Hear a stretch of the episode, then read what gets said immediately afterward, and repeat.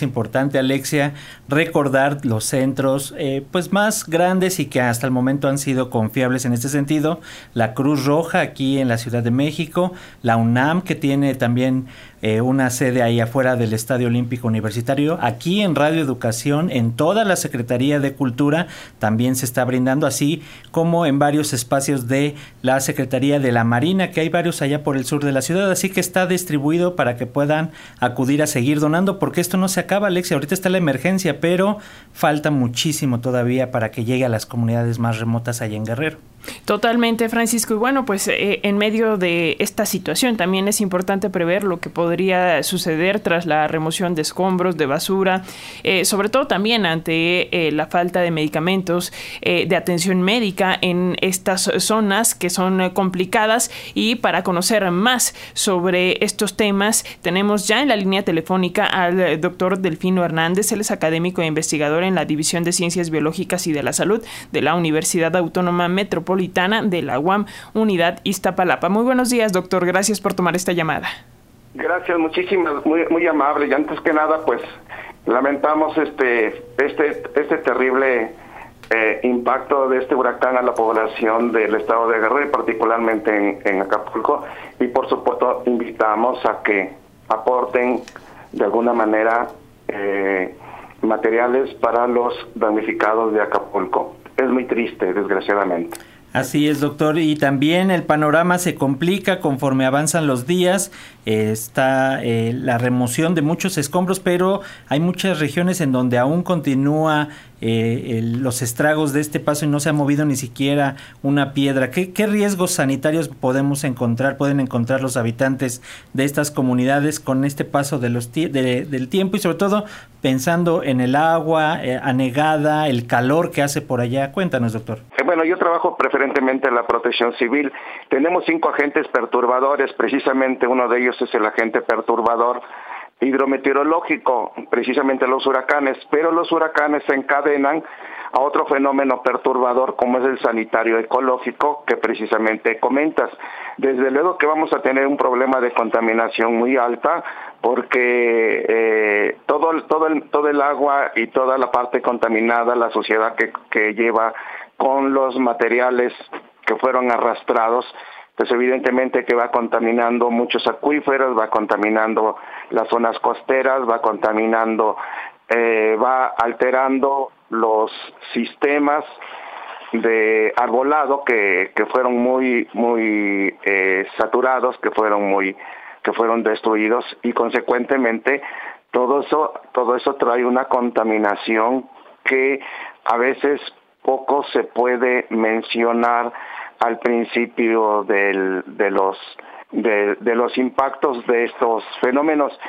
Se genera, por ejemplo, agua, charcos, inundaciones, eh, inundaciones en los edificios, en las casas, eh, eh, agua, agua sucia, el se rompe, se rompe el drenaje de aguas negras, y, trae consecuencias verdaderamente lastimosas y esa parte pues prácticamente entran como segunda prioridad para levantar el, la eh, darle levantamiento a la situación eh, que, que realmente es altamente contaminante. Te puedes imaginar que se rompan las tuberías de aguas negras que los sanitarios se rompan pues es evidentemente una sociedad bastante intensa que, que tarda, que a corto plazo no se resuelve, se tendrá que resolver tal vez a mediano plazo.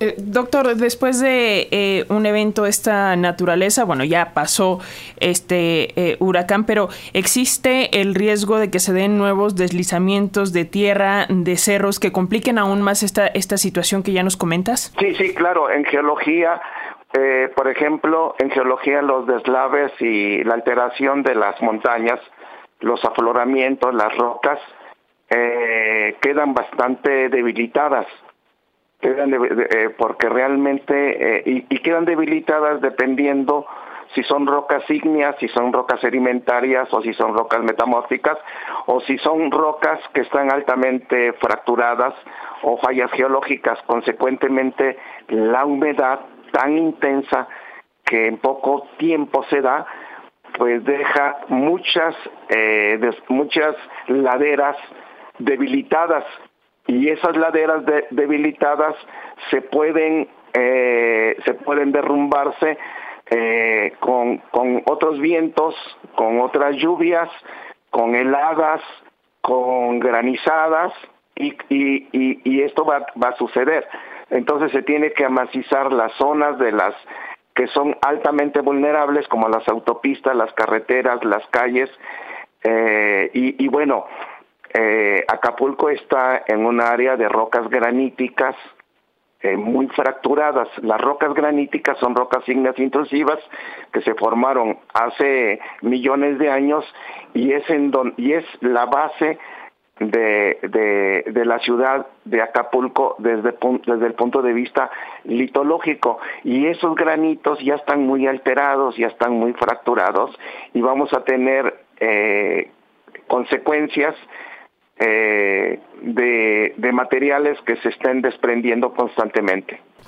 Eh, doctor, también sin duda, y no lo podemos eh, dejar pasar de largo, es también los asentamientos eh, urbanos, cómo se fueron apoderando de espacios de la playa. Vemos estos grandes rascacielos que estaban, que, que si bien es cierto, apoyaron un poco para el impacto, la realidad es de que no hemos entendido esta parte de no retar a la naturaleza, no tratar de dominarla y acercarnos cada vez más a estos riesgos, como en este caso, lugares muy, muy cercanos a pie de playa. ¿Qué nos dices Sí, es que realmente, eh, eh, por ejemplo, en la Ciudad de México se hacen programas internos de protección civil de manera obligatoria en todos los en todos los sentidos, tanto inmuebles escolares como privados, como públicos. Y en Acapulco los programas internos de protección civil están prácticamente de un lado se aplican solamente a determinados edificios y un programa interno de protección civil precisamente verifica que los edificios tengan un visto bueno de seguridad y operación,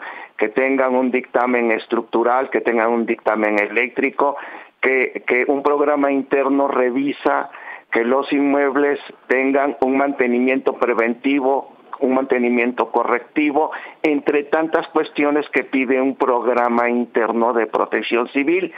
Entonces, eh, se, ha hecho a un lado y realmente los inmuebles de, de la zona hotelera, pues además eh, son muy, muy, eh, muy antiguos, rebasan los 40, los 50, los 60 años. Si a eso le agregamos el intemperismo físico y el intemperismo químico por estar en zona costera, pues consecuentemente estos inmuebles estaban muy estaban ya muy debilitados que aparentemente no se no se notaban pues porque le dan un mantenimiento interno por ser por ser inmuebles turísticos pero lo mismo pasa en las casas.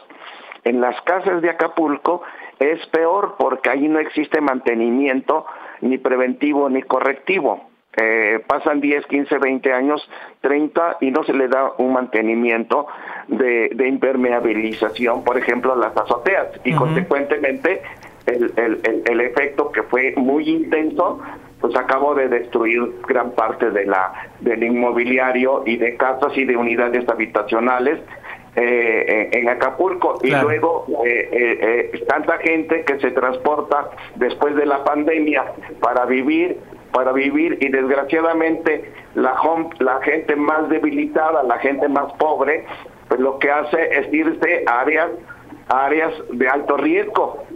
Y bueno, los resultados se suman para que tengamos una desgracia de esta magnitud.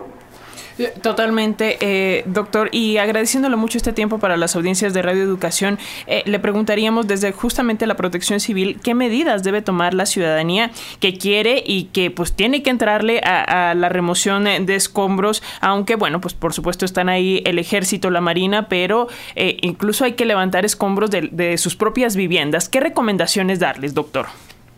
Ah, sí, bueno, eh, eh, ahorita darles una recomendación es complicado porque no se tienen herramientas, no se tienen los utensilios para, para renovar escombros, prácticamente dependen de lo que haga el plan de M3, que lo que haga la Secretaría de Marina. Y bueno, Protección Civil de Acapulco pues está muy deteriorado económicamente logísticamente y, de manera presupuestal no, no se le atiende al, al área a las, al área de protección civil eh, estatal ni, ni local. Entonces, sin embargo, es muy importante que la población haga reportes simples, sencillos y acuda a protección civil, que son los que pueden eh, ayudarles. Y lo que puede hacer la gente que tenga mucho cuidado de encharcamiento de aguas que quedan ahí estancadas, sobre todo si perciben olores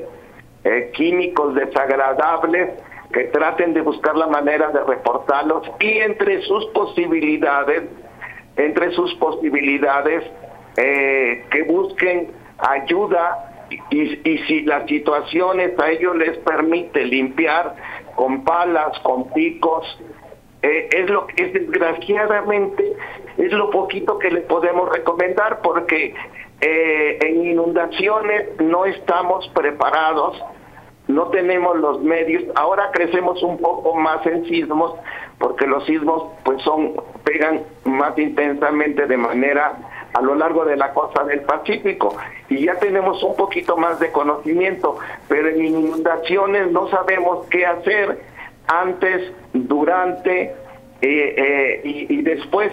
Lo único que podemos recomendarle a la población es que con sus propios remedios traten de verificar si viven en laderas, qué tanto quedaron averiadas. Con las manos, se puede ver cómo se cae cómo se cae la roca de ese granito que repito está muy erosionado ¿eh? también por los millones de años.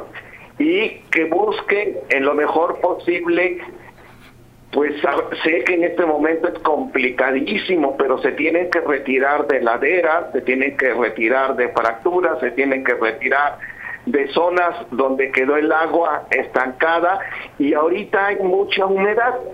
Por lo tanto, esa humedad también genera deterioro a la litología donde la donde hubo mucho material que se arrastró y luego todo el escombro el escombro pues también es de una variedad muy muy muy fuerte y tendrán que buscar ellos con sus propios recursos tratar de limpiar el entorno que más se pueda. Desgraciadamente en lo reactivo, como en este momento, no contamos con lo mínimo para hacerle frente al evento. Lo único que tienen es asistir, hablar y solicitar a la unidad de protección civil de los poblados, de los municipios y particularmente de la ciudad de Acapulco apoyo, porque realmente no hay otra cosa. Muy bien, doctor Delfino Hernández Láscares, gracias, académico e investigador en la División de Ciencias Biológicas y de la Salud de la UAM Iztapalapa. Gracias por estos minutos para las audiencias de Radio Educación y continuamos en comunicación, doctor, si nos lo permite. Que sí, muy amable, gracias. Buen día. Hasta pronto.